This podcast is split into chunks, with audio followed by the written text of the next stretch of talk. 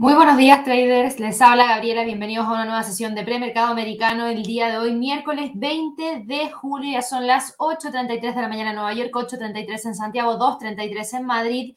Y partimos con una nueva jornada de trading en donde debo decir que tenemos movimientos bastante importantes por parte de Netflix, algo que estuvimos discutiendo el día de ayer y conversando en realidad más que discutiendo junto a Javier en el nuevo programa de trading que se estrenó ayer que se llama Alerta Wall Street. Estuvimos ahí con una gran cantidad de eh, suscriptores al canal que estuvieron entregando también su opinión y estuvo súper entretenido, fue súper dinámico. Ayer yo recuerdo que fue más del 70% que votó por un resultado más pesimista para Netflix. Nosotros también habíamos estado evaluando la posibilidad de tener un resultado pesimista. No esperábamos que no tuvieran buenos resultados en términos de datos. Porque recuerden que yo les había dicho, las perspectivas que nos había entregado Netflix eran muy pesimistas, era muy fácil poder quedar por sobre esas expectativas, no era tan difícil. O sea, hablar de una pérdida de 2 millones de suscriptores para un solo periodo era algo catastrófico y obviamente no fue lo que se obtuvo finalmente, lo que tuvimos fue una cifra de 970 mil suscriptores que se perdieron durante el periodo que es un dato que muestra una caída importante, pero no tan importante como lo que nos habían anunciado. Y fíjense, esto tiene que ver también con cómo sitúan la mente del inversionista para poder tomar la información que les llega. ¿Por qué lo digo? Porque cuando recién tuvimos una pérdida de 200 mil suscriptores, como había sido la primera vez en una gran cantidad de años en donde Netflix no perdía suscriptores, wow, el mercado quedó sorprendido y dijo aquí está pasando, está, perdón, pasando algo malo. ¿Y qué fue lo que finalmente tuvimos en ese mismo reporte? Sí, íbamos a seguir perdiendo más suscriptores, dos millones por lo menos. Entonces, claro, ahí la gente dice, estamos frente a un escenario bastante negativo y cuando, cuando nos entregan una cifra de 970 mil, todo el mundo dice, ah, es positivo. No, igual es malo. Una pérdida de 970 mil suscriptores no es algo positivo. Quiere decir que está perdiendo a un ritmo acelerado una gran cantidad de suscriptores y hay que ver qué es lo que se viene para los próximos trimestres. Obviamente el dato fue mucho mejor de lo que todos nosotros estábamos esperando en ese sentido y obviamente eso genera también cierta calma y es lo que está empujando el precio de la acción hoy día. Hoy día la acción en el premercado sube 5,27 está quedando en 212 dólares con 14 centavos, sube más de 10 dólares con 50 y al fin, al fin está dejando esta lateralidad que habíamos evaluado también el día de ayer entre los 205 y los 160, al fin estaría situándose por sobre ella y podría empezar a recorrer el camino para intentar cerrar este gap bajista que fue el que tuvimos en la última entrega de reportes trimestrales, donde se habían perdido esos 200 mil suscriptores y se había entregado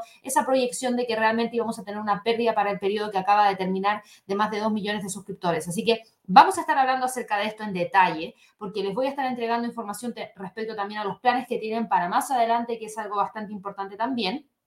Vamos a estar hablando acerca de otras entregas de reportes trimestrales que se han estado dando a conocer en las últimas horas. Tenemos movimientos importantes por parte de algunas compañías en particular. Tenemos movimientos importantes por parte de Baker Hughes, por Biogen. Eh, tenemos también movimientos importantes por parte de Merck. Hoy día, al cierre de la bolsa de Estados Unidos, vamos a tener el reporte trimestral de Tesla, así que obviamente vamos a estar actualizando los niveles para el día de hoy. Tenemos nuevas informaciones provenientes desde el tema Rusia-Ucrania, en donde hemos visto cómo hay mucha especulación en torno a lo que está ocurriendo allá. En particular, se están reavivando en cierta medida los temores y eso obviamente que genera mucha incertidumbre, que es lo que no está ayudando a que tengamos un impulso hacia el alza. Si ustedes se fijan en el premercado, por el contrario, tenemos caídas dentro de la bolsa en Estados Unidos, tenemos caídas mayores dentro de la bolsa en Europa. Hay una gran cantidad de preocupación respecto a los cortes de suministro de gas. Hay mucha información respecto a lo que ha estado ocurriendo con la postura que está tomando la Unión Europea. También hay mucha información respecto a otros países que también están tomando una postura mucho más favorable hacia Rusia. Entonces, vamos a hablar acerca de eso, que es lo que hoy en día está generando también esta presión bajista que no es menor por parte de toda la bolsa. Si ustedes se fijan, a pesar de las caídas dentro de la bolsa, tenemos a Ethereum hoy día subiendo 3,48% y no cediendo frente a los nuevos niveles que ha alcanzado. Por otro lado, tenemos al dólar que nuevamente vuelve a retomar la senda alcista. Tenemos por otro lado también a los movimientos que se están dando por parte del mercado de materias primas, con el petróleo cayendo un 4,88% y con movimientos bastante importantes por parte también del trigo. Así que vamos a estar hablando acerca de todo eso y mucho más durante la transmisión del día de hoy. Ese es un breve resumen para quienes recién se están uniendo, para que de esa manera puedan obviamente estar con la película clara de lo que vamos a estar viendo durante el día de hoy. Aprovecho de dejarlos a todos invitados a que se suscriban a nuestro canal. Recuerden darle clic a la campanita de notificaciones. Ojalá que nos regalen muchísimos likes. Ayer yo sé que les gustó el nuevo programa de trading que estrenamos junto a Javier. La idea es que eso se mantenga, donde solamente hablamos acerca de Wall Street, así que va a estar súper entretenida la próxima semana. Recuerden, el martes a las 12 hora de Nueva York. Obviamente de las acciones que vamos a estar hablando tienen que ver con la entrega que vamos a conocer ya durante la próxima semana, así que vamos a proponer también algunas acciones en particular para que ahí estén súper, súper atentos. Si ustedes se suscriben al canal, van a poder acceder al chat que ven aquí mismo, en donde pueden interactuar con otras personas dentro de la sala y también hacernos llegar preguntas. Además, ustedes recuerden darle clic a la campanita de notificaciones. Nosotros a veces hacemos seguimientos en vivo de algunos eventos súper importantes, como por ejemplo el dato de el FOMC, la decisión de política monetaria por parte del Banco de la Reserva Federal de Estados Unidos. Y eso lo vamos a estar siguiendo en vivo a través del canal de YouTube. Así que prendan la campanita de notificaciones para que cada vez que hagamos algo nuevo les llegue esa notificación. Y obviamente los likes nos ayudan muchísimo. Vamos creciendo rápidamente. Ya superamos hace un par de días atrás la barrera de los 50.000 suscriptores en el canal. Ya tenemos 50.300 el día de hoy. Esperemos cerrar esta jornada con 50.400 y así acercarnos lo más rápido posible a esa meta de los 100.000. Por ende, todos los comentarios que ustedes dejan en el canal, todos los likes que nos regalan, el compartir el canal con otras personas o gente que le interesa, nos ayuda a seguir creciendo y entregándoles esta información a diario. Así que muchas, muchas gracias a todos por el apoyo. Muchas gracias a todos esos 50.300 suscriptores que hoy en día tenemos en el canal. Se los agradecemos de verdad de parte de todo el equipo. Así que, dicho eso, nos vamos a ir de inmediato ahora a revisar lo que ha estado pasando con el mercado. Y quiero partir no hablando de Netflix, porque ya les di un pequeño resumen, sino que también quiero eh, partir hablando acerca de la bolsa en Europa. En cuanto a calendario económico, hoy día, fíjense el calendario económico, lo único que teníamos como dato proveniente desde la zona euro era el índice de precio productor de Alemania, que no fue un buen dato, quedó en 0,6%, cayó de un 1,6%, pero ojo, este dato en cierta medida es positivo. ¿Por qué?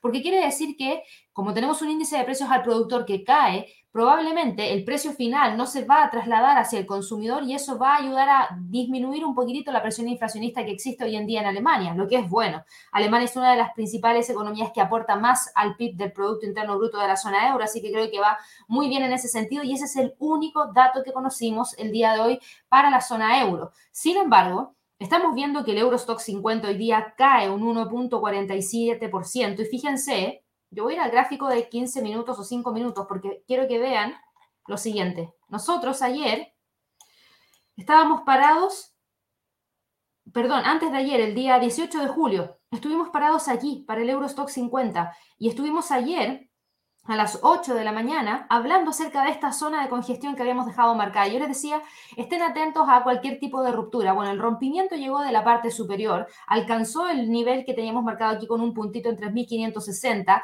continuó con el movimiento hacia el alza, hacia los 3.600 y ahí ha detenido el movimiento alcista. Tuvo un gran movimiento hacia el alza que espero que algunos de ustedes hayan podido aprovechar a partir de las zonas que habíamos identificado en donde se dio el breakout hacia este movimiento. Sin embargo, a pesar de estas alzas tan potentes, el precio no logró confirmar la ruptura de los 3.600 y termina quedándose completamente lateral todavía entre los 6.600 y los 3.400 como niveles más importantes. ¿Y qué es lo que ha estado pasando específicamente en Europa? Lo que está pasando es que tenemos al presidente ruso, Putin, que señaló que Europa va a volver a recibir gas a través de ese gasoducto clave, pero también advirtió que a menos que se resuelva la disputa sobre las piezas sancionadas, los flujos se verán fuertemente frenados. Recuerden, el objetivo de su invasión en Ucrania pretende retrasar los pagos de la deuda externa y quiere llegar a un acuerdo con los tenedores de bonos antes del día 15 de agosto, según todos los decretos publicados en el sitio web del gobierno. Por otro lado, tenemos obviamente una postura un poquito distinta por parte de banco, no del Banco Central Europeo, perdón, sino que de la zona euro, en donde hemos estado conociendo en los últimos días y las últimas horas información bastante importante porque la Unión Europea estableció el día de hoy planes de emergencia para que los países reduzcan su consumo de gas en un 15% hasta el mes de marzo, advirtiéndoles de que si no se producen los recortes profundos ahora, podrían tener dificultades para conseguir combustible durante el invierno si Rusia corta el suministro. Europa se está apresurando a llenar sus almacenes de gas antes del invierno y crear un colchón en caso de que Rusia restrinja aún más el suministro en represalia por el apoyo europeo hacia Ucrania tras la invasión rusa. Hay una docena de países de la Unión Europea que se están enfrentando ya a una reducción de suministros. Los funcionarios de la Unión Europea afirman que es probable que el gas ruso se detenga por completo. Es decir, si están preparándose para esto es porque ellos no van a dar su brazo a torcer y ante el llamado que hizo Putin están prácticamente dejándolo de lado. Por lo mismo, la Comisión Europea propuso hoy día un objetivo voluntario para que todos los países de la Unión Europea reduzcan el uso del gas en un 15% de agosto a marzo en comparación con su consumo medio en el mismo periodo durante los años 2016 hasta el 2021. Y esta propuesta, ¿qué es lo que permitiría? Permitiría a Bruselas hacer obligatorio el objetivo en caso de emergencia de suministro, si la Unión Europea declara un riesgo sustancial de escasez grave de gas. Si eso se da, cortan en una gran cantidad la cantidad de oferta que existe hoy en día. El reglamento necesita, eso sí, la aprobación de una mayoría reforzada de países de la Unión Europea. Los diplomáticos de los países van a debatirlo recién el día viernes de esta semana con el objetivo de poder aprobarlo en una reunión de urgencia de sus ministros de energía el 26 de julio. El plan claramente se ha enfrentado a la resistencia de algunos países que consideran que los planes de contingencia no necesitan el refuerzo de la Unión Europea, pero igual y entre obviamente los que se están oponiendo es Polonia, que ha llenado su almacén de gas al 98% de su capacidad. Entonces, ¿qué es lo que dice? Claro, eh, si es que efectivamente se da esto, entonces, ¿qué va a pasar con lo que yo logré juntar? Porque yo logré juntar un 98%. ¿Por qué? Porque logré hacerlo después de que Rusia cortara el suministro en abril. Otros países no tienen esa cantidad. Hungría, por ejemplo, tiene tan solo el 47% de su capacidad. Entonces, ¿qué significa que yo voy a tener que cederle a ellos por yo haber hecho un buen trabajo? Eso es lo que está pasando hoy en día con los países dentro de la Unión Europea. Hay mucha pelea respecto a este tema. Un recorte del 15% permitiría ahorrar unos 45 mil millones de metros cúbicos de gas entre el mes de agosto y marzo. Rusia suministraba el 40% del gas a la Unión Europea antes de su invasión de Ucrania, es decir, alrededor de 155 mil millones millones de metros cúbicos el año, pero después, desde entonces, los flujos claramente se han desplomado y cada vez llega mucho menos.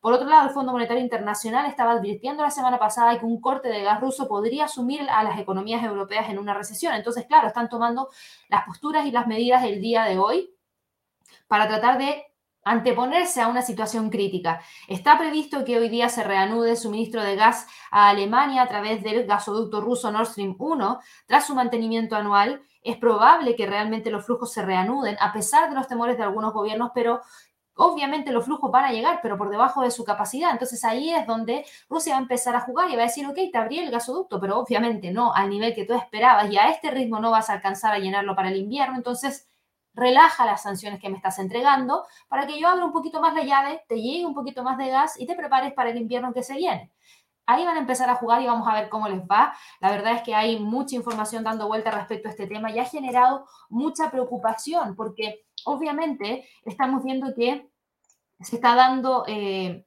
nuevamente la incertidumbre por todo el tema relacionado al eh, conflicto que hoy en día existe. Además, conocimos que el líder supremo de Irán, Yamenei, señaló en su reunión con Rusia que tienen un apoyo, es decir, que tienen su apoyo de hecho, ellos dijeron que si Rusia no hubiera enviado sus tropas a Ucrania más adelante, habría sido atacada por la OTAN.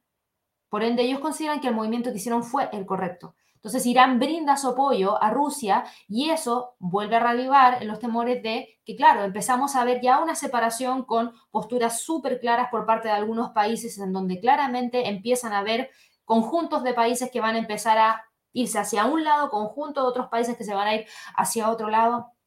Y obviamente eso genera mucha incertidumbre en términos de tensiones geopolíticas. Así que eso es lo que está generando hoy día los movimientos bajistas por parte de la bolsa en Europa. Esto no tiene que ver específicamente con los reportes de ganancias trimestrales, sino que tiene que ver con toda la incertidumbre que acabamos de comentar en relación al tema del gas, en tema del, del conflicto bélico, etc.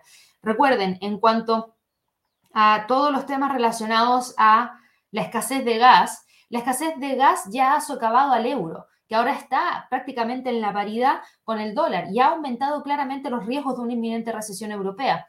Y como tenemos a la Comisión Europea que ha publicado hoy planes para presionar a los gobiernos para que intensifiquen sus campañas de ahorro energético, claramente se espera que los países reduzcan su consumo al menos un 15% durante los próximos ocho meses, al tiempo que cambian el gas natural por otras fuertes, perdón, por otras fuentes de energía como la nuclear y como el carbón. Entonces ahí hay que tener también mucho ojo porque lamentablemente con todo esto se está pasando nuevamente a utilizar energías no, generación de energía no tan limpia y obviamente eso podría traer un poquito más de grado de contaminación, lo que no sería positivo. Pero bueno, Estamos hoy día con el Eurostock 50 con este movimiento hacia la baja.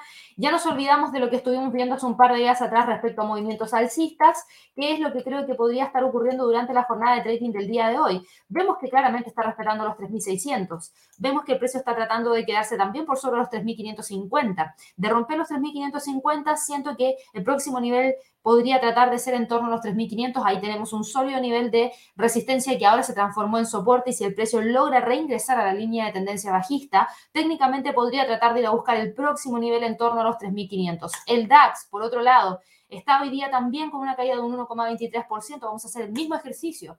Ayer estuvimos analizando los gráficos y habíamos identificado una zona en la cual el precio estaba lateralizando.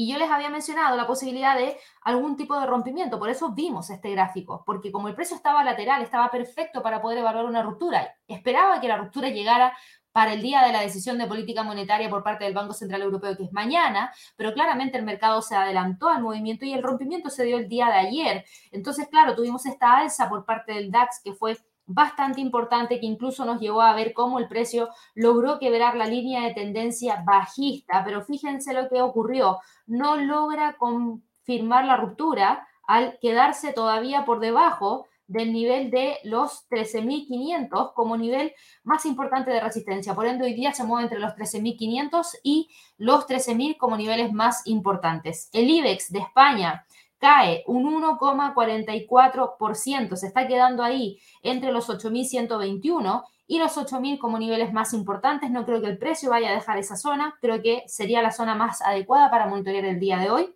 El CAC 40 hoy día está con una caída de 0,55%, respetó súper bien la línea de tendencia bajista y el nivel de resistencia en torno a los 6.200. Es probable que desde ese punto vuelva a retroceder y trate de buscar ahí la zona en torno a los 6.100 el FTSE del Reino Unido. es otra historia porque tuvimos datos hoy día por parte del Reino Unido y quiero que se fijen en esto. Inflación en términos anuales volvió a subir de 9,1 a 9,4%, mucho más alta de lo que el mercado estaba esperando, que era un 9,3%, así que la presión inflacionista continúa muy presente dentro del Reino Unido. En términos mensuales, el dato también mostró un alza de 0,7% a 0,8%, o sea, a pesar de las alzas de tasas de interés que ha presentado el Banco de Inglaterra, la inflación no logra controlarse. ¿Es un problema? Sí, es un problema, pero también vemos un mercado laboral que sigue siendo sólido. Por ende, eso quiere decir que todavía el Banco de Inglaterra tiene espacio para continuar subiendo la tasa de interés sin dañar el mercado laboral, porque hasta el momento no hemos visto ni siquiera una pequeña contracción del mercado laboral, nada. Sigue con una muy buena pendiente en donde vemos una caída del desempleo, con una tasa de desempleo en niveles de pleno empleo, o sea, súper bien, crecimiento salarial, los bonos, o sea, el, dato salarial, incluidos los bonos, ¿qué nos mostraba? Lo vimos también, creo que fue el día de ayer, 6,2%, una cifra muy por sobre el 3% que teníamos en promedio durante los periodos prepandémicos. Entonces, claro que hay dinero disponible, claro que la gente está ganando más dinero y eso está ayudando a que a pesar de la inflación alta, a pesar de las alzas de tasas de interés, todavía tengan dinero para seguir gastando y eso no está desincentivando el ritmo del crecimiento de la economía. Por otro lado, el índice de precio productor de entrada quedó en términos mensuales en 1,8% y el índice, ah, no, y ahí pasamos al índice de precio del productor de Alemania, pero el de el Reino Unido, claro, está más alto que la lectura que esperaba el mercado de un 1,4% al publicarse en 1,8%, termina quedándose ahí, en torno a esa zona. Así que, ¿qué pasa con el FTSE del Reino Unido? Claro, cae, se acopla a las caídas dentro de la bolsa en Europa en general, pero la caída no es tan elevada porque los datos del de, eh, Reino Unido que sí siguen mostrando una inflación importante, no preocupan tanto porque el índice de precio del productor no fue tan alto y además el mercado laboral está sólido, entonces, claro, cae, pero se mantiene acotada la caída entre los 7.350 y 7.250 como niveles más importantes. En cuanto a lo que estamos viendo el día de hoy para los movimientos dentro de la bolsa en Estados Unidos, obviamente se acoplan a todos los movimientos bajistas que tuvimos durante la jornada de trading del día de hoy para la bolsa en Europa, porque ya estamos en la tarde, casi llegando a las 3 de la tarde en Madrid, entonces obviamente eso genera eh, ya prácticamente todos los movimientos del día de hoy. Pero el Standard Poor's, el Dow Jones, el Nasdaq y el Russell están con caídas en promedio de 0,30% y hoy día vemos que el Standard Poor's cae 0,35%, lo que frena, frena el alza que tuvimos frena el avance por sobre los 3.950, que es nuestra nueva resistencia. El precio se queda por debajo de ese nivel.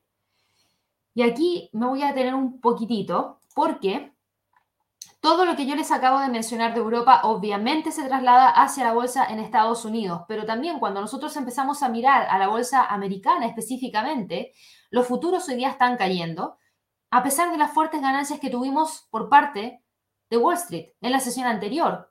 Los inversionistas evaluaron los informes de ganancias mejores de lo esperado en un contexto de perspectivas económicas sombrías. Entonces, ¿qué quiere decir eso? En vez de empujar hacia el alza con mucha fuerza a todos estos índices, el mercado está corrigiendo porque hay nuevas incertidumbres derivadas de la guerra en Ucrania que también pesan sobre el sentimiento. Las fuerzas rusas bombardearon el día de hoy al este y al sur de Ucrania después de que Estados Unidos dijera que había indicios de que Rusia se estaba preparando para anexionar formalmente el territorio que ha tomado durante casi cinco meses de guerra. Entonces, obviamente, al tener esta información, al conocer que Irán apoya a Rusia, genera una incertidumbre que no permite que la bolsa se mueva hacia el alza, pero como los resultados trimestrales fueron tan positivos, las caídas no son tan fuertes como las que vimos recién en la bolsa europea.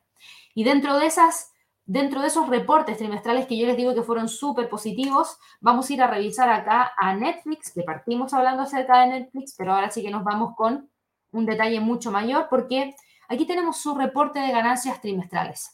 Netflix en el informe del día de ayer tuvo un gran impulso positivo. Las acciones se estaban disparando ayer, después del cierre de la bolsa en Estados Unidos y después del reporte, más de un 6%. Y hoy día, en la mañana, muy tempranito en la mañana, también subían más de un 6%. De hecho, en este momento ha corregido un poco y está tan solo acumulando un alza de 4,60%, dejándonos justamente en los 210 dólares con 80 centavos. Ahora, ¿Qué fue lo que pasó? La temporada de resultados no era tan preocupante como se temía inicialmente. Netflix se benefició de todo este sentimiento después de la entrega de su reporte trimestral. Se había producido cierta alarma por la saturación del mercado de streaming y por la subida de precios en un periodo de inflación, pero Netflix logró apaciguar todas esas preocupaciones con una perspectiva optimista de una inminente remontada. Ese es el tema. Por un lado, registró una caída neta de 970 mil suscriptores en el segundo trimestre, que fue mucho menor que la cifra de los 2 millones que había previsto para el mismo periodo, pero además dijo que prevé una vuelta al crecimiento de los suscriptores en el tercer trimestre. ¿Con qué? Con una previsión de un millón de suscripciones netas. Entonces, lo que perdió en este trimestre lo vuelve a recuperar y quedamos igual prácticamente. Netflix también superó las eh, expectativas de beneficios con unas ganancias por acción de 3 dólares con 20 centavos por acción frente a todas las expectativas que tenía el mercado de 2 dólares con 95 centavos y se situaron por debajo de los 8 mil millones de dólares. Los efectos del cambio de divisas fueron peores de lo esperado. Netflix gana alrededor del 60% de su dinero fuera de Estados Unidos y el crecimiento de los ingresos fue del 9%, pero habría sido del 13% si hubiésemos tenido un tipo de cambio constante. Entonces aquí nuevamente tenemos a una empresa que dice el dólar tan fuerte está perjudicando mis ingresos. Si no hubiese sido por un dólar tan fuerte, entonces probablemente si hubiésemos tenido una moneda constante no hubiese tenido este impacto. Perder un millón de suscriptores y considerarlo un éxito, según el codirector ejecutivo de Netflix, dijo que es difícil, pero en realidad están muy bien preparados para el próximo año. Él dijo, si hubiera una sola cosa que impulsará el rendimiento, podría decir que es Stranger Things. Estamos ejecutando muy bien el contenido, dijo él, estamos en una posición de fortaleza dada la cifra de ingresos de más de 30 mil millones de dólares, 6 mil millones de dólares de beneficio operativo al año pasado, un creciente flujo de caja libre y un sólido balance. Para recuperar el crecimiento de suscriptores, ¿qué es lo que va a hacer Netflix? Aquí viene el plan de acción del que hablábamos ayer en el programa de Alerta Wall Street. Netflix se propone lanzar a principios del año 2023 una versión más barata de su servicio con publicidad. Se trata de dar un giro para una empresa que lleva años evitando a toda la publicidad en favor de un modelo de suscripción puro e incluso firmó ya recientemente esta asociación con Microsoft para apoyar la colocación de dichos anuncios. La compañía también planea ganar más limitando el uso compartido de contraseñas y reveló algunas opciones específicas para América Latina, donde va a ofrecer nuevos planes de pago para los usuarios que dividan una cuenta. Y esto justamente lo estuve leyendo durante el día de ayer. Por ahí dejé el periódico en físico que lo estuve leyendo porque tenía un, un tema súper importante en donde hay países que no, son, que no tienen que ver con Chile, porque acuérdense, hay varios testeos que está realizando Netflix en el último tiempo. Y claro, en el caso de Chile, junto a otros países más, habían hecho un testeo en particular, pero ahora estábamos viendo que estarían generando una división distinta, en donde tenemos a algunos países eh, en donde se va a realizar lo siguiente, les van a decir, ok, mira, vamos a tener un, ¿cómo decirlo? Eh,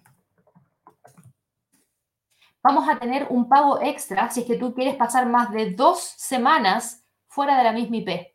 Asumiendo que tú tienes dos casas, por ejemplo, y que pasas menos de dos semanas en una IP, ningún problema. Tú vas a tener tu hogar principal y vas a tener tu hogar secundario, por decirlo así. Siempre y cuando ese hogar secundario sea que utiliza Netflix por menos de dos semanas, ningún problema, vas a seguir pagando lo mismo. Pero si pasas más de dos semanas, vas a tener que pagar, porque vas a tener que dividir la cuenta en dos porque tienes dos direcciones distintas y ahí vas a tener que pagar un poquito más, creo que están en el orden de un dólar con 99 centavos para poder empezar a cobrar eh, a quienes comparten, obviamente, las contraseñas. Así que vamos a ver cómo continúa esto, pero esa es una de las medidas que podrían estar adoptando ya para lo que se viene dentro de los próximos años, pero tienen un plan. Tienen un plan que es un poquito distinto, tienen el plan de publicidad, que creo que eso mientras más tome forma, mejor le podría ir. Como hablábamos ayer junto a Javier, YouTube también partió sin anuncios, después puso los anuncios, después ofreció la, suscripción premium.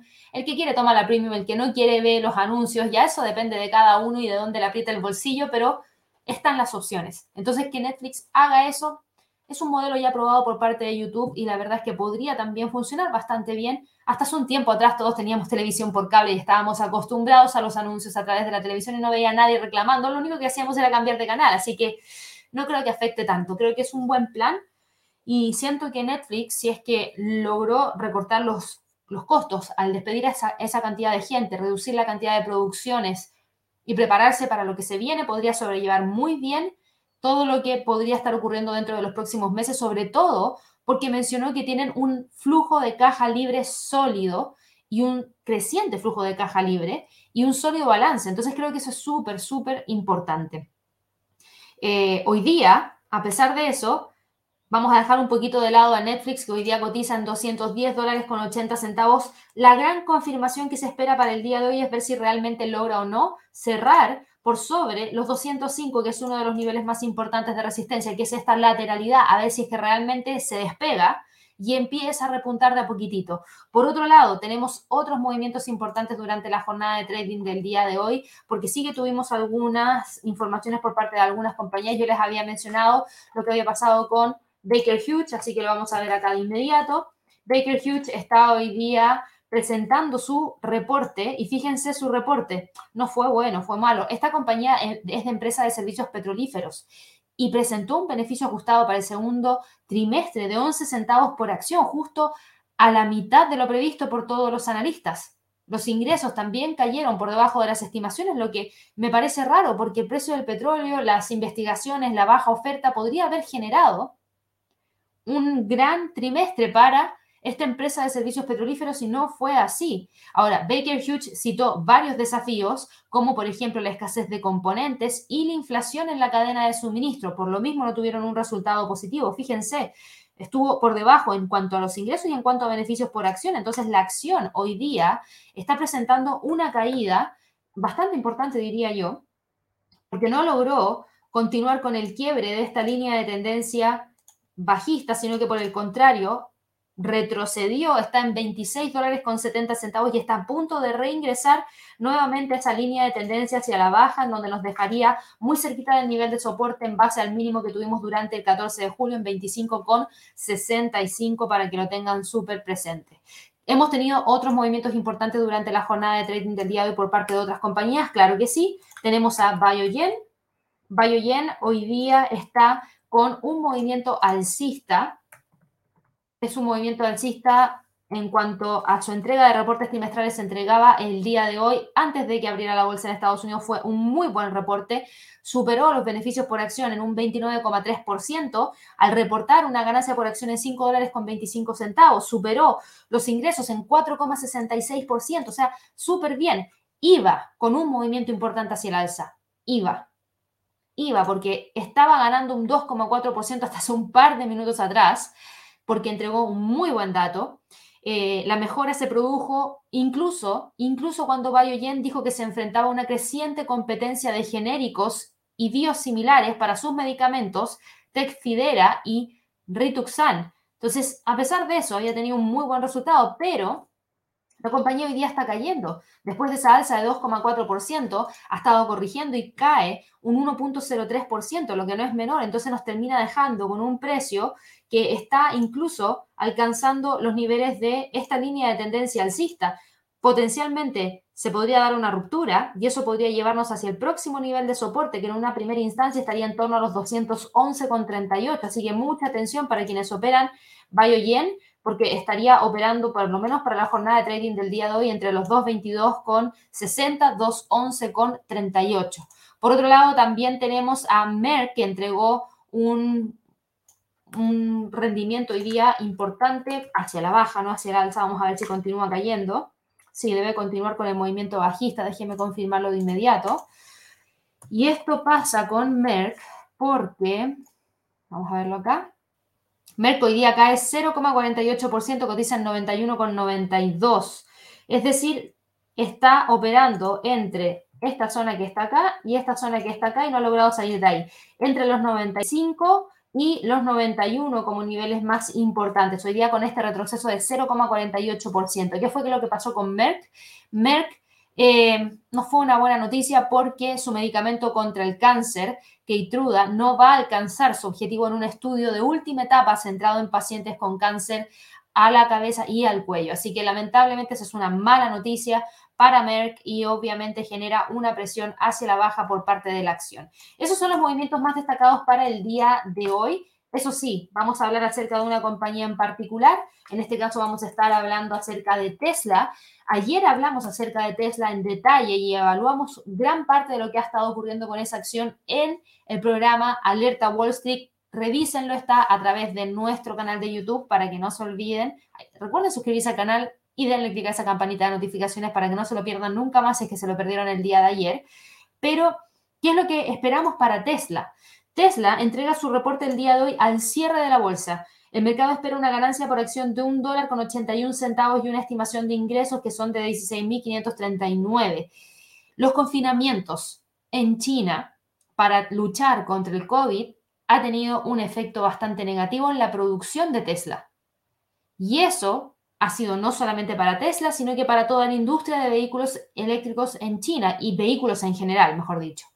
Y el tema es que, claro, Tesla perdió la producción en Shanghai, que es la fábrica más productiva que tiene, al menor costo, porque las otras producen una menor cantidad y también a un precio un poquito más elevado. Entonces, claro, eso no nos permite poder tener muy claro qué es lo que podría estar reportando el día de hoy específicamente Tesla.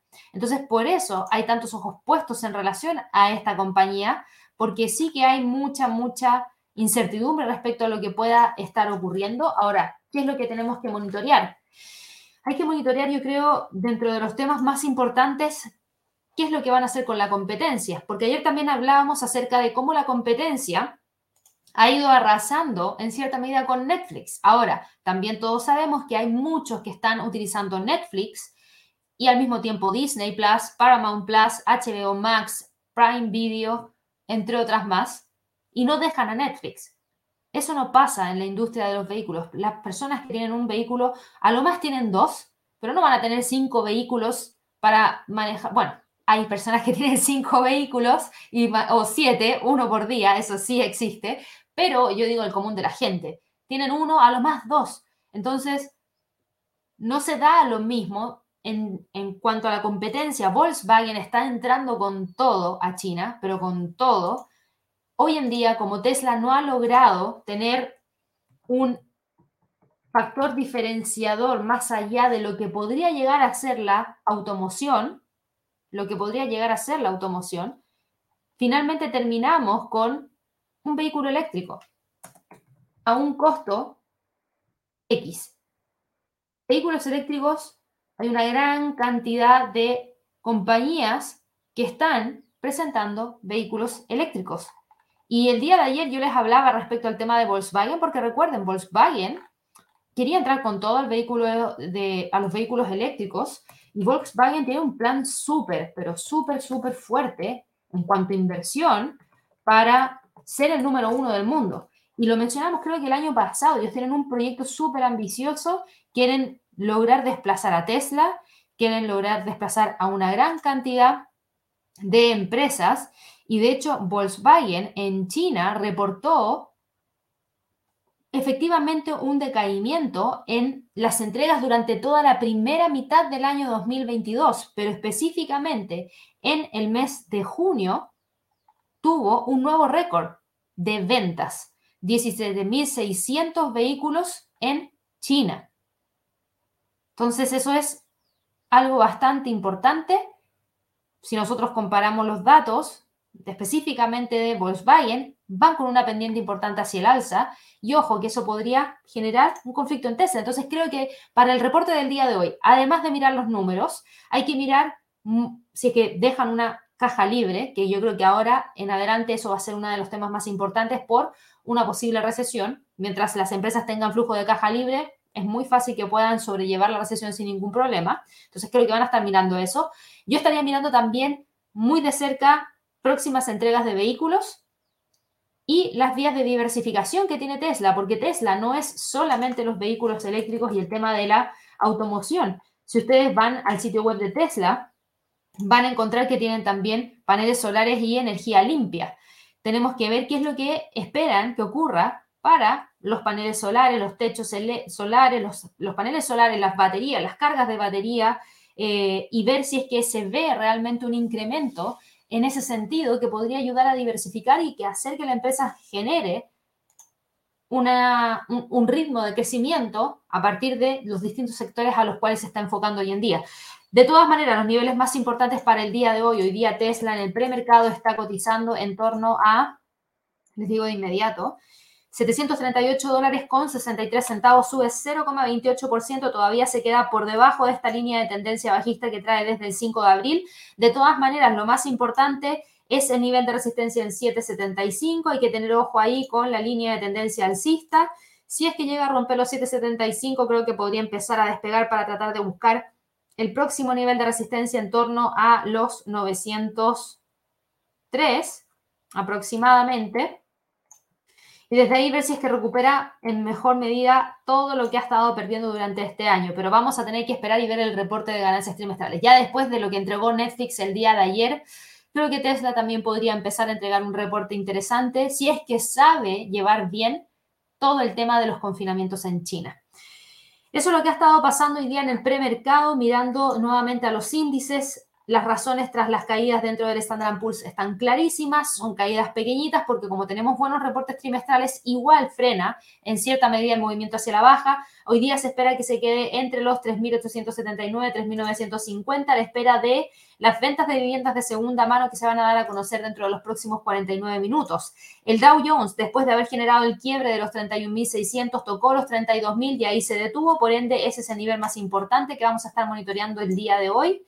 Y en cuanto a líneas de tendencia, yo voy a eliminar la línea de tendencia alcista que teníamos acá, porque creo que lo más importante viene a partir de esta configuración que existe en este momento, en donde tenemos prácticamente a los 32.000 como uno de los niveles más importantes de resistencia. Así que si quiebra, claro que puede continuar con el alza hacia los 32.800, pero si no, el precio desde aquí podría retroceder. El Nasdaq, por otro lado, está con una caída de 0,47%. Ayer sí que logró romper los 12.200. Hoy día el retroceso limita las alzas, pero de todas maneras, si tenemos un muy buen reporte de ganancias trimestrales, ojo ahí que podríamos empezar a tener algún tipo de movimiento mayor de continuidad hacia el alza, donde el próximo nivel de resistencia lo tenemos en torno a los 12.400 como próximo nivel más importante. Fíjense, esta línea de tendencia bajista ya se quebró, así que yo la saco del gráfico y nos quedamos solamente con la línea de tendencia hacia el alza en búsqueda de los 12.400. El Russell cae hoy día 0,20% después de haber quebrado ayer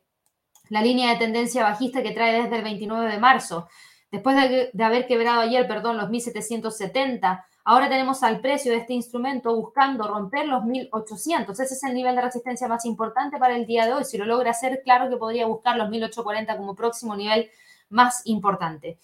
¿Qué tenemos en el mercado de las criptomonedas? Ayer que habíamos visto cierta caída por parte del Bitcoin en donde no se lograba ver que realmente confirmara la ruptura, sí confirmó el rompimiento de los 23.000 y hoy día continúa con el movimiento hacia el alza en búsqueda de quebrar qué nivel? Los 24.000.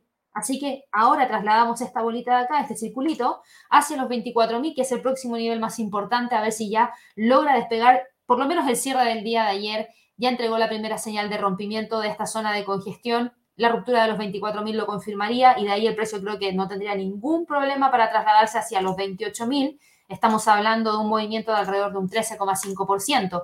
Ethereum va con un alza de 3,9%. Le ha costado un poquito más Ethereum después de haber generado efectivamente la ruptura hace un par de días atrás. Lamentablemente el precio se lateralizó y eso no nos está dejando con mayores movimientos hacia el alza. El precio está encajonado aquí entre los 1620 y los 1500. Y fíjense que cada vez que busca romper, se detiene. Por ende, estamos a la espera de confirmar esa ruptura para ir a buscar los 1705 como próximo nivel más importante. Pero de que va con un movimiento hacia el alza, va. Tenemos por otro lado también a Ripple. Ripple va con un alza de 0,21%. Logró situarse sobre todas las medias, perdón, sobre todas las líneas de tendencia bajista en búsqueda de los 0,40. Fíjense que en el caso de Ripple, creo que ya me va quedando muy pocas líneas de tendencia hacia la baja que monitorear. Tenemos las de más largo plazo, que sería hasta acá, que tenemos que dejar aquí presente dentro del gráfico, y estaríamos viendo que el precio, claro, está todavía por debajo de esa línea, pero ya ha logrado despegar de las últimas dos que teníamos, por ende los 0,40 es uno de los niveles más importantes para hoy día. Binance Coin frente al dólar va con un movimiento hacia el alza, el próximo nivel de resistencia está en 2,82 Cardano va con un alza, no logró romper los 0,55, ese es el nivel más importante para hoy día. Si es que llega a quebrarlo, claro que puede trasladarse hacia los 0,65. Litecoin hoy día sube un 1,57% y termina quedándose entre los 60 y los 48. De romper los 60, claro que puede ir a buscar los 70,40. Tenemos por otro lado el mercado de divisas. Y en el mercado de divisas tenemos acá al dólar index. El dólar index frenó la caída, pero no podemos cantar victoria todavía. Para quienes están buscando un dólar más sólido, se está manteniendo firme por sobre los 106,50. Esta línea de tendencia alcista se va para la casa. Este nivel lo vamos a dejar aquí bien marcado porque es uno de los niveles más importantes. Hoy día podría tratar de mantenerse por sobre esa zona y tratar de buscar quedarse entre los 107 y los 106,50 para luego evaluar si sube hacia los 108 o si genera la ruptura hacia los 105,50. Creo que hoy día no va a llegar el momento en el cual vamos a tener el rompimiento, probablemente mañana sí, con la decisión de política monetaria por parte del Banco Central Europeo. y obviamente toda la otra información que nosotros podamos estar conociendo ya dentro de las próximas horas. El euro dólar va hoy día con una leve alza de 0,02%, confirmó la ruptura ayer de los 1.020, confirmó ayer la ruptura de la línea de tendencia bajista que trae desde el 28 de junio. De continuar con el alza, claro que puede tratar de ir a buscar los 1.030. La libra dólar cae 0,06% y se queda aquí por debajo de los 1.20, por ende hoy día podríamos decir que 1.20, 1.19 serían los niveles más adecuados.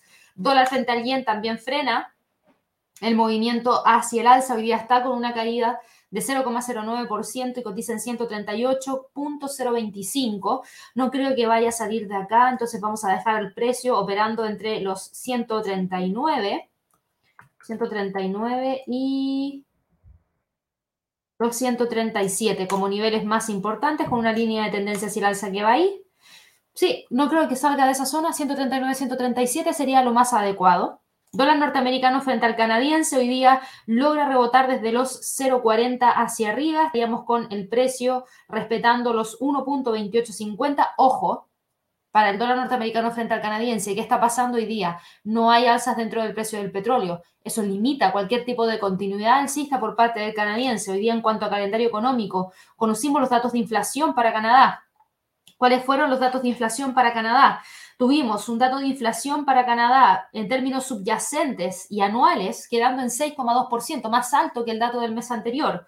En términos mensuales, 0,3%. Inflación en términos mensuales quedando en 0,7%. Ese es el dato general fueron cifras que generaron mucha especulación respecto a próximas alzas de tasas de interés. Ahora mismo el precio estaría quedándose sobre los 1,2850 y creo que va a tratar de quedarse por sobre esa zona.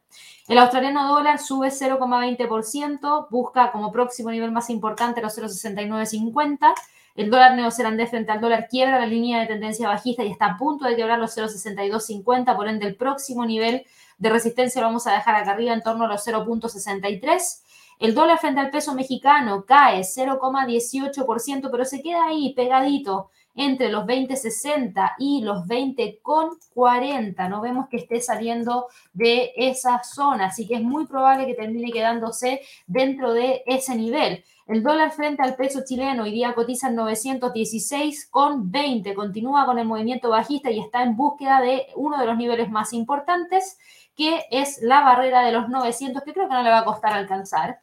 Con toda la intervención que está haciendo el Banco Central, me parece que es uno de los niveles más adecuados a monitorear para el dólar frente al peso chileno y en términos de Fibonacci, fíjense, los 900 coinciden muy cerquita con un 61.8% del Fibonacci, así que va encaminado para buscar los 900. El dólar frente al peso colombiano hoy día está cotizando en torno a los 4.313, se queda entre los 4.366, 4.258. El dólar frente al sol peruano rompió ya los 3,87 el día de ayer y se mantiene firme entre los 3,87, 3,85 como niveles más importantes. Y en cuanto a las materias primas, nosotros teníamos al petróleo. ¿Qué está pasando con el petróleo? Bueno, los precios del petróleo hoy día están cayendo y fíjense, después de haber alcanzado los 104, regresó con todo a quedar por debajo de los 102. Hoy día cae 4,5%. Está súper presionado por los esfuerzos de los bancos centrales de todo el mundo para poder limitar la inflación y también está presionado por la previsión de que se acumulen los inventarios de crudo en Estados Unidos por el debilitamiento de la demanda de combustible. Los precios del petróleo están sufriendo una fuerte sacudida, están atrapados en un tira y afloja entre los temores a la oferta causados por las sanciones occidentales a Rusia y por otro lado por las expectativas de una débil economía y una reducción de la demanda, porque los bancos centrales indicaron que van a subir las tasas de interés para poder combatir la inflación. Entonces, claro, están pegados aquí en todo esto y no saben hacia dónde debería moverse el precio. Eh, Creo que es súper importante que ustedes lo vayan siguiendo muy, muy de cerca, sumándose a todo este sentimiento bajista. Tenemos las existencias de crudo en Estados Unidos que aumentaron en alrededor de un 1,9 millones de barriles para la semana terminada el 15 de julio, según los datos que se entregaron por parte del American Petroleum Institute el día de ayer, los inventarios del API. Y esa cifra se acerca a la previsión de un aumento de 1,4 millones de barriles realizados por una encuesta que nos entregó Reuters. Y hoy día se entregan los reportes de ganancias trimestrales, perdón, no de ganancias trimestrales, los reportes de los inventarios de la Agencia Internacional de Energía para poder conocer en qué están los inventarios de gasolina, los inventarios de crudo, los inventados, los inventarios, perdón, en general Y fíjense las cifras que tenemos para hoy día. 1.357.000. Ya la semana anterior crecieron en 3.254.000. Esto podría continuar con el movimiento hacia el alza. Los inventarios de crudo semanales en Cushing también podrían subir.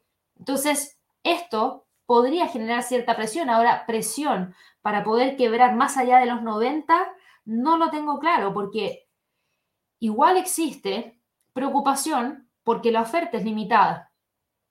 Entonces, obviamente, si la oferta es limitada, en algún punto, cuando crezca la demanda, volveríamos a tener una presión por parte del petróleo. Espero que el precio termine quedándose hoy día entre prácticamente los 97.50, 94 y los 102.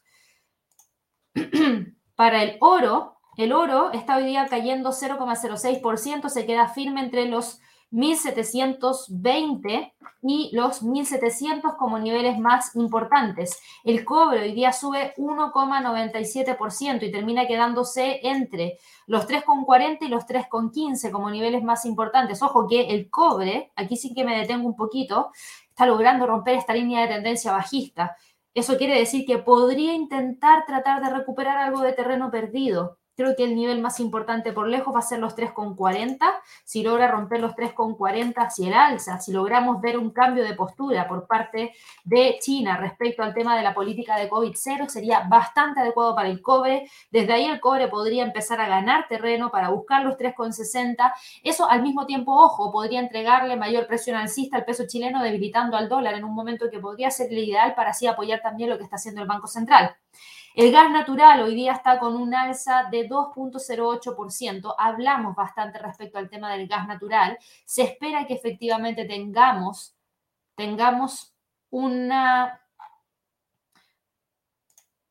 reapertura del oleoducto enviando el suministro hacia Europa, pero en una menor cantidad, pero igual enviándolo. Entonces, ¿qué pasa? Que el mercado dice toda la incertidumbre que hubo respecto a la posibilidad de que no se reabriera el, el oleoducto se debilita y ahora dejamos al precio aquí entre 7.57 por si es que algo llegase a pasar. Y es probable que termine quedándose dentro de esa zona hasta que tengamos mayores detalles respecto a lo que efectivamente pueda ocurrir durante la jornada de trading del día de hoy. El trigo sube 2,28%. ¿Por qué? Porque el tema entre Rusia y Ucrania sigue súper vigente. No se ve que estén dando nadie su brazo a torcer y eso también pone en riesgo la producción de trigo en el largo plazo. Así que hoy día que suba un 2,28% me parece lo más lógico. Eso sí, se ve limitada el alza en torno a los 8.40 y el precio se siente súper cómodo entre los 7.80 y 8.40.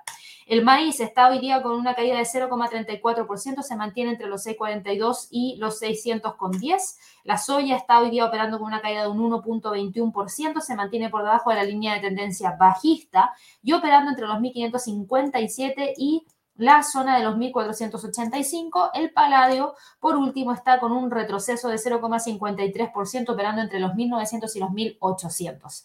Eso es lo que ha estado pasando dentro del mercado durante la jornada de trading del día de hoy.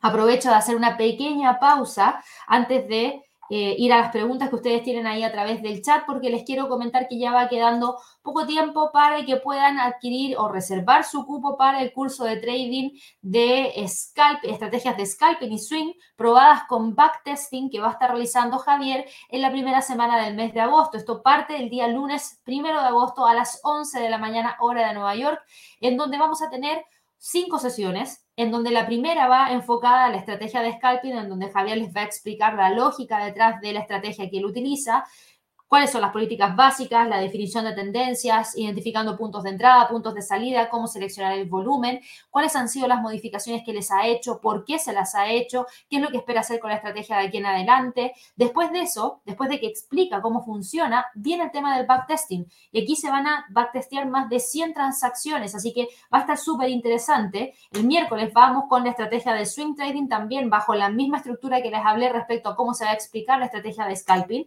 El jueves de nuevo más de 100 transacciones bajo análisis a través de backtesting y el día viernes se va a hablar específicamente respecto a todo lo relacionado al backtesting. Así que ojalá que no se queden fuera. Recuerden, existen tres formas de poder acceder. Una es comprando directamente el acceso con un, con un precio de 70 dólares. Si es que tienen alguna cuenta ya, alguna cuenta real con algún broker, pregunten si es que su broker está en convenio, porque si su broker está en convenio podrían acceder a un 50% de descuento. Y si no, podrían acceder de manera gratuita si es que están pensando en realizar la apertura de alguna cuenta real y lo hacen con algún broker que esté en convenio. Así que ahí los dejamos súper invitados a que puedan participar, revisen toda la información que está ahí a través de, obviamente, nuestro sitio web. Y también les quiero recordar que tenemos los próximos webinars ya disponibles dentro de nuestro sitio web. El próximo webinar que tenemos es para el día 26 de julio que tiene que ver con tipos de brokers y regulación. Cómo elegir el mío. Yo les voy a explicar cuáles son los tipos de brokers que existen actualmente, cuáles son las diversas regulaciones que también hoy en día fiscalizan a estos brokers para que así cuando ustedes elijan uno se den cuenta si es que está bien regulado o una regulación por ahí nomás. ¿Cómo puedo comparar un broker de manera eficiente para que no les tome tanto tiempo? Yo les voy a mostrar cómo hacer un Excel en donde pueden ir dejando anotada la información y de esa manera ustedes dicen, bueno, este sí, este no, este sí, este no. Al final llegan a una suma y resta que les va a decir, ok, este es el más adecuado para mí. ¿La elección de mi broker puede afectar mi trading? Esa es una pregunta que me han hecho muchísimo y la verdad, la verdad es que sí. Y ahí les voy a explicar por qué. Así que ojalá que puedan participar. Esto es el día no, tengo claro si va a ser el día martes o el día jueves. Lo tengo que ver, pero casi segura que es el martes 26 de julio a las 2 de la tarde hora de Nueva York para que dejen todos los datos ahí y obviamente puedan participar. Si no pueden en ese día, en ese horario, recuerden, siempre mandamos la grabación. De hecho, la grabación del webinar del día de ayer ya la enviamos ayer a todas las personas que se registraron. Así que regístrense, porque si no se registran, no obtienen la grabación. Espero que puedan registrarse y que de esa manera puedan participar también. Así que bueno, vamos ahora de inmediato con las preguntas que hay aquí a través del chat para que de esa manera podamos ir avanzando. Tenemos muchos comentarios aquí desde muy tempranito, que bueno. Excelente. Juan Carlos aquí primero a las 8 y cuarto. Qué bueno, qué bueno que llegaste tempranito aquí, Juan Carlos. Eh, espero que tengas una excelente jornada de trading. Gracias por el like. Yo creo que fue el primero de todas maneras. Ojalá que tengamos muchos likes el día de hoy. He visto la curva de likes y la verdad es que les agradezco muchísimo porque cada vez está subiendo más. Vi el otro día un live de premercado americano que tenía más de 400 likes. Excelente. Ojalá, ojalá que lleguemos a una gran cantidad también el día de hoy. Chilotepec, por otro lado, me dice buenos días, Gaby, saludos y mi like. Gracias también ahí, Chilotepec, por tu like. Si podemos ver el australiano yen y el euro frente al franco suizo, claro que sí. Australiano yen. Esta hoy día, mira, rompió. A ver, deja mirar el gráfico de 15 minutos que algo estuvimos haciendo ayer. Ayer estábamos evaluando, claro, esta ruptura para alcanzar este nivel, después terminó quebrando esa zona y si yo me olvido un poquito de esto, ¿qué es lo que está pasando hoy día? Le voy a dar un seguimiento de esta manera porque ayer lo vimos, entonces me voy a saltar un poquito el gráfico diario, Chilotepec, porque me imagino que tú ya lo tienes un poquito en mente. Y fíjate que tenemos al precio no en lateralidad, sino que lo tenemos operando dentro de estos dos niveles más importantes. No puedo decir lateralidad porque tengo un solo toque en la parte superior. Lo que sí te puedo decir es que, claro, en el corto plazo, en los movimientos que se han estado dando desde las 6.30 de la mañana hasta ahora, sí que está metido dentro de esta zona. Por ende, si quieres evaluar cualquier tipo de entrada para el resto de la jornada, podría ser una ruptura de los 96,46 hacia arriba, hacia los 95,72, o de lo contrario, empezar a evaluar un retroceso que nos lleve hacia estos niveles que teníamos acá. 94,80, pero la zona más importante por lejos es esta zona que está aquí que vas a tener que estar monitoreando muy, muy de cerca. En cuanto a gráficos diarios, obviamente el precio está por sobre estos niveles, y acabamos de tener la apertura de la bolsa en Estados Unidos, así que ahí voy a estar revisando obviamente la información de la apertura porque acaba, acaba de abrir y ya me quedé ahí con el australiano frente al yen. Déjame revisar cómo abrió la bolsa de Chilotepec y vuelvo con el euro frente al franco suizo de inmediato. Pero vamos a ver de inmediato la apertura de la bolsa. Apple hoy día tiene una apertura en el precio 151,12, no quiere romper los 152. Yo lo único que quiero es que rompa los 152 y el precio no me deja ver ese rompimiento.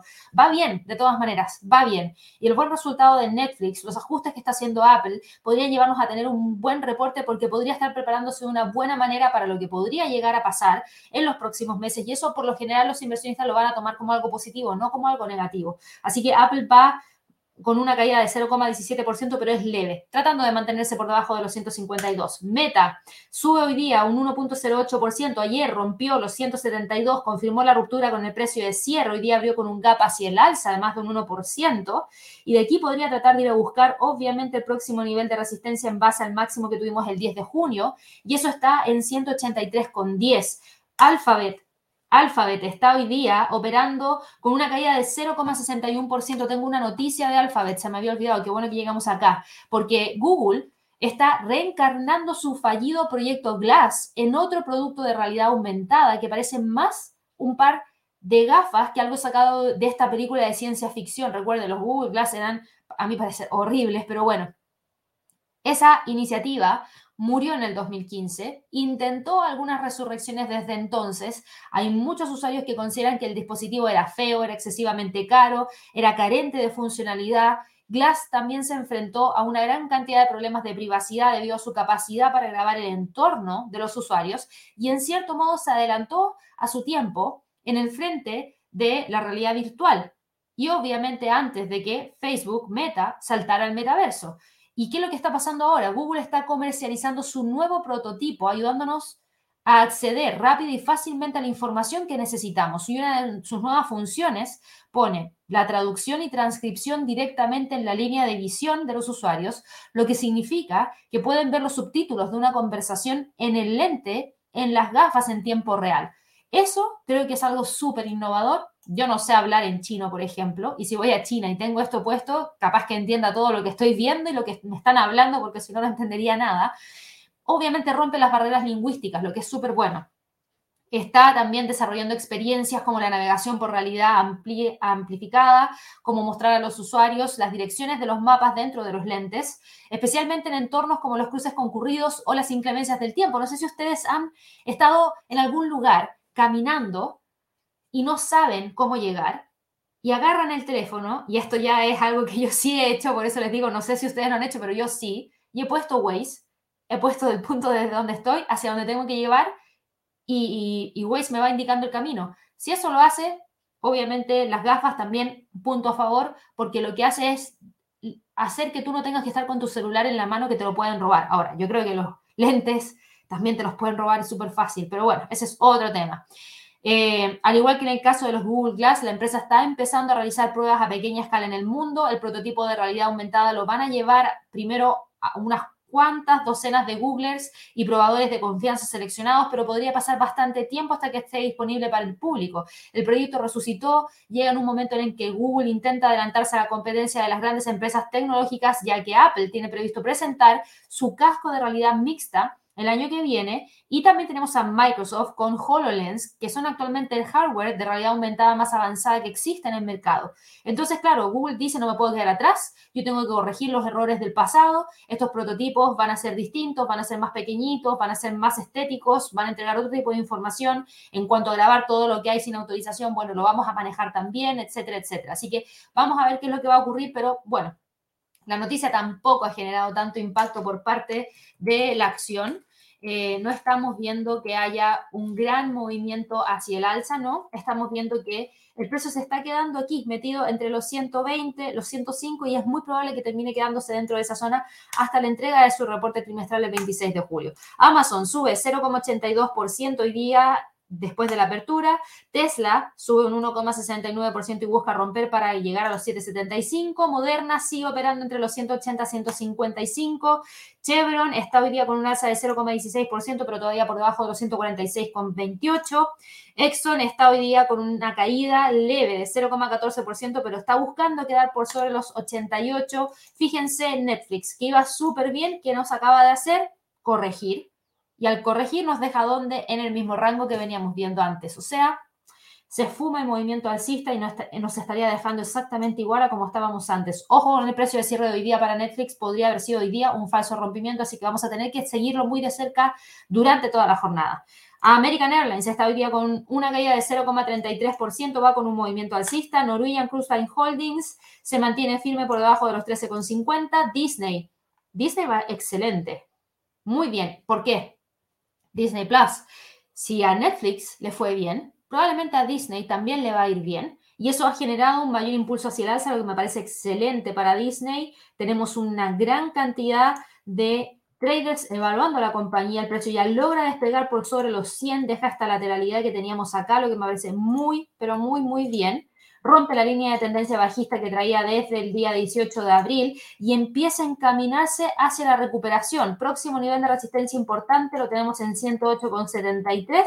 Obviamente no espero que llegue ahí mañana, pero a medida que nos vamos acercando su entrega de reportes trimestrales con estos buenos datos de Netflix, obviamente se ve amplificada la posibilidad de tener un buen resultado y el 10 de agosto nos va a estar entregando su reporte trimestral. Bank of America hoy día cae 0,18%, se mantiene por debajo de los 34.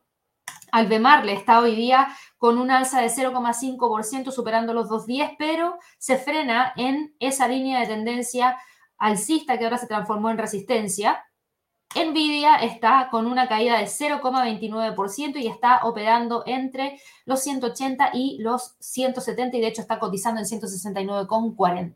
Eso es lo que está pasando tras la apertura. Si ustedes se fijan, es una apertura más alcista que bajista. El Standard Poor's tan solo cae ahora 0,19% y no 0,19%. 0,5%, que era lo que estaba cayendo, 0,4, 0,35% en el premercado. Lo mismo para el Dow Jones, lo mismo para el Nasdaq, que en el caso del Russell incluso pasó de negativo a positivo y está hoy día con un alza de 0,41 tras la apertura. Así que podemos decir que en estos primeros 7 minutos tras la apertura, esta ha sido mucho más positiva que negativa. Vamos ahora a continuar con la pregunta que teníamos acá de Chirotepec del euro frente al franco suizo. Ahora sí que sí, seguimos. Y el euro frente al franco suizo, Chirotepec está cotizando exactamente igual que ayer. 0,9950, 0,9830 sin salir de esa zona. Buenos días para ti, Richard. Buenos días para Leslie, que me pregunta por AMD, Advanced Micro Devices. Lo vemos de inmediato. Advanced Micro Devices. Em, noticia importante. Qué bueno que me preguntaste, porque tengo noticia. Las acciones de todos los semiconductores se vieron con alzas el día de hoy, o el día de ayer, perdón, ante la votación de 64 a 34 en el Senado de Estados Unidos sobre la subvención de la producción nacional de chips. Y este proyecto de ley va a proporcionar unos 52 mil millones de dólares para animar a todos los fabricantes a construir fundiciones y en general a invertir en el sector en Estados Unidos, algo que sería algo bastante importante porque tanto el Senado como el gobierno de Estados Unidos consideran que es una necesidad de seguridad nacional. La medida ha superado su primer obstáculo de procedimiento, todavía se están elaborando los detalles de la legislación y que está en juego que la Chips for America Act es una versión reducida de un paquete de medidas de competitividad más amplio llamado United States Innovation and Competition Act, que autoriza específicamente subvenciones y préstamos para la fabricación de chips, así como créditos fiscales a la inversión del 25% para la fabricación de semiconductores. Entonces, esto se ve bastante positivo. Se ha visto cierta controversia en la propia industria. Hay diseñadores de chips como Nvidia, como Qualcomm, como AMD, que dicen que beneficia desproporcionadamente a fabricantes como Intel, Micron y Texas Instrument, y la financiación real podría bajar posteriormente a 38 mil millones de dólares desde los 52 mil millones de dólares si se tienen en cuenta los programas federales de investigación y los gastos generales administrativos, pero los inversionistas siguen acogiendo con satisfacción cualquier tipo de deslocalización del crítico sector estadounidense. Así que en ese sentido va bastante bien y es lo que ha generado el movimiento hacia el alza por parte de AMD, en donde ayer ya había tenido un alza importante de 5,46% y había logrado romper los 84 y ahora continúa con el alza tratando de alcanzar los 88, que es la próxima resistencia más importante. Ya revisamos acá el euro dólar y libra dólar y me voy a saltar todos los activos que ya revisamos. Buenos días para ti, Verónica. Buenos días para Gasaya. José me preguntaba por Disney que ya vimos. Vanessa por dólar CAT y el DAX que también revisamos. Elmis me dice, buenos días Gabriela, espero que estén bien. ¿Me podrías decir qué sucedió en la bolsa a las 6.30 am aproximadamente, que hubo una gran caída? Información proveniente desde Rusia. Ese es el tema. Mucha información proveniente desde Rusia, con el tema de Irán, con el tema del gas, con todo lo que ha estado ocurriendo y la información que también se dio a conocer por parte de la Comisión Europea respecto a reducir la demanda de gas en un 15%. Buenos días para ti, Lucy, Jaime, Sergio, también para ti, Marta, Andrés, Ramón. Buenos días desde República Dominicana. Iris me pregunta también si podemos revisar a SRSP. Ahí está. SRSP. A ver, vamos a ponerlo, no. SRSP. No, no lo tengo. No lo tengo, Iris, así que lo siento, no lo voy a poder revisar. Carlos, buenos días desde Colombia. Hay hartas personas desde Colombia, así que recuerden, el 31 de agosto vamos a estar en Bogotá. Si están en Bogotá, participen, por favor, va a estar buenísimo. Nos vamos a conocer ahí en vivo y en directo. Eh, y el Bootcamp de Bogotá es el día 31 de agosto. Para todos los que no puedan ir a Bogotá, no se preocupen, pueden participar del streaming, así que ojalá que también puedan acceder Eh, y obviamente, para poder conocer todos los detalles, los invito a que completen el formulario que está acá. Yo voy a estar encargada de la primera sección que tiene que ver con análisis fundamental. Les voy a explicar cómo identificar tendencias de mercado, perspectivas de inversión también para lo que resta del año. En la sesión 2, Javier va a estar explicándoles cómo crear y optimizar un portafolio de inversión. Y en la parte 3 les vamos a entregar la base del trading algorítmico, así que ojalá que puedan participar. Ahora, vamos aquí con la pregunta de Iris. Era otro activo, perfecto. Qué bueno ahí que me corregiste de inmediato. El activo era CRSP, Crisp Therapeutics. Qué bueno, Iris, ahí que entregaste el dato. Lo vamos a ver acá de inmediato. Está hoy día con un movimiento leve hacia la baja de 0,53%, pero creo que lejos lo más importante es esa resistencia en 85. El precio no estaría logrando generar el quiebre de ese nivel de resistencia. Tienes claramente una línea de tendencia alcista pero chocando en torno a ese nivel, tienes otra línea de tendencia alcista de más corto plazo que también está súper, súper vigente, pero no creo que vaya a salir de esa zona. Se queda más bien entre los 85 y los 72 como niveles más importantes.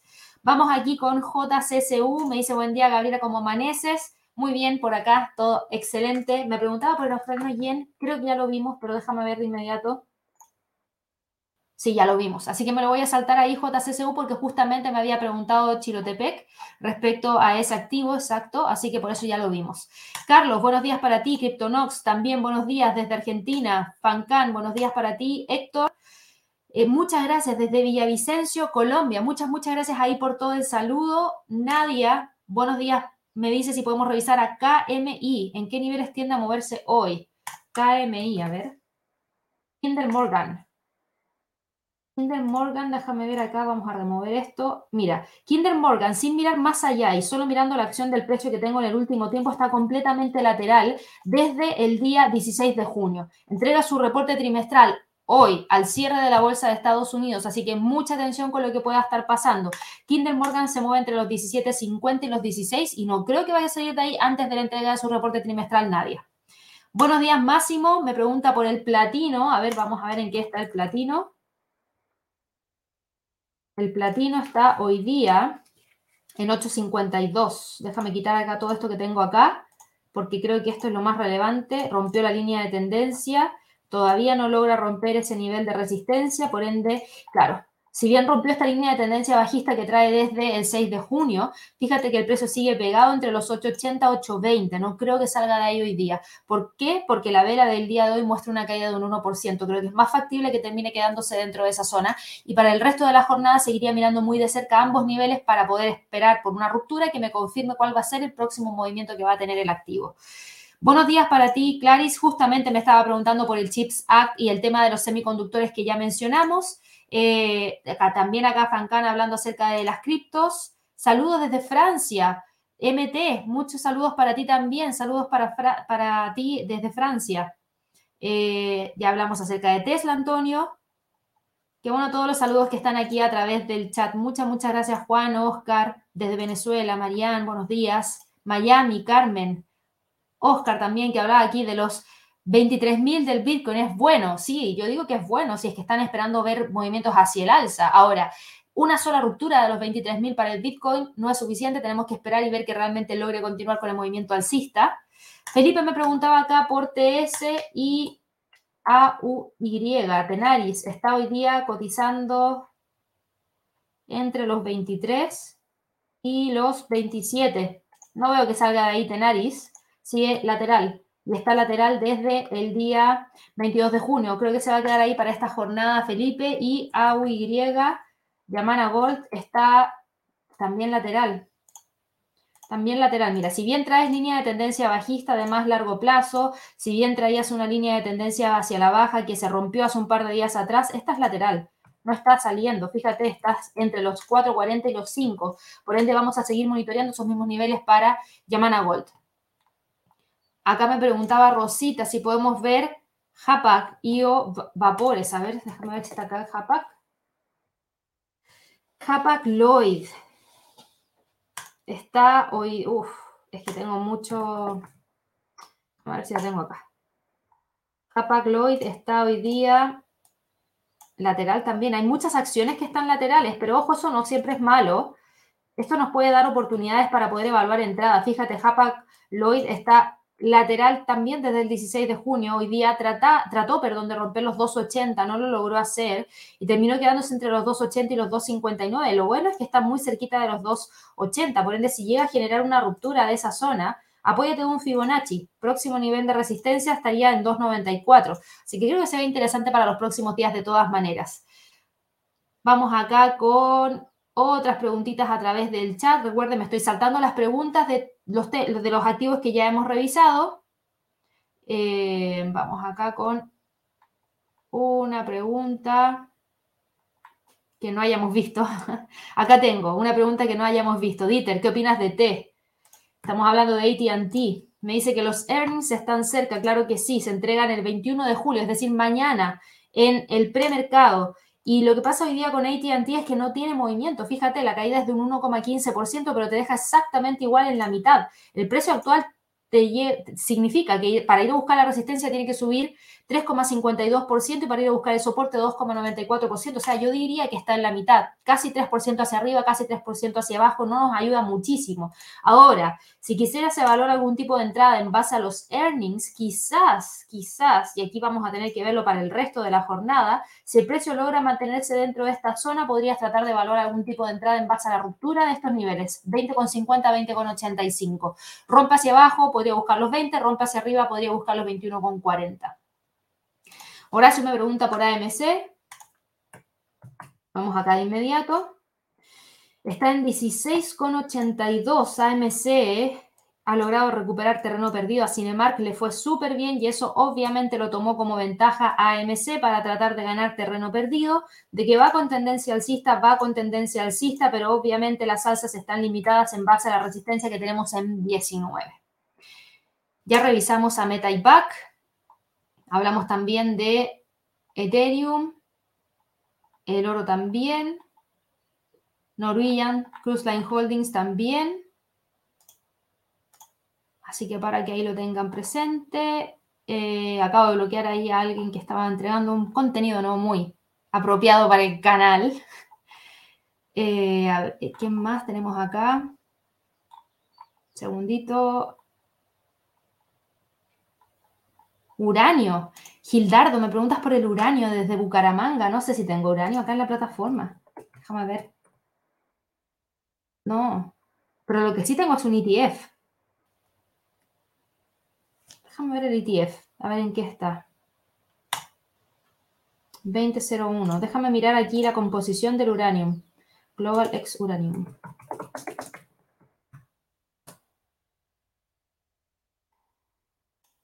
A ver en qué está, de qué está compuesto este ETF.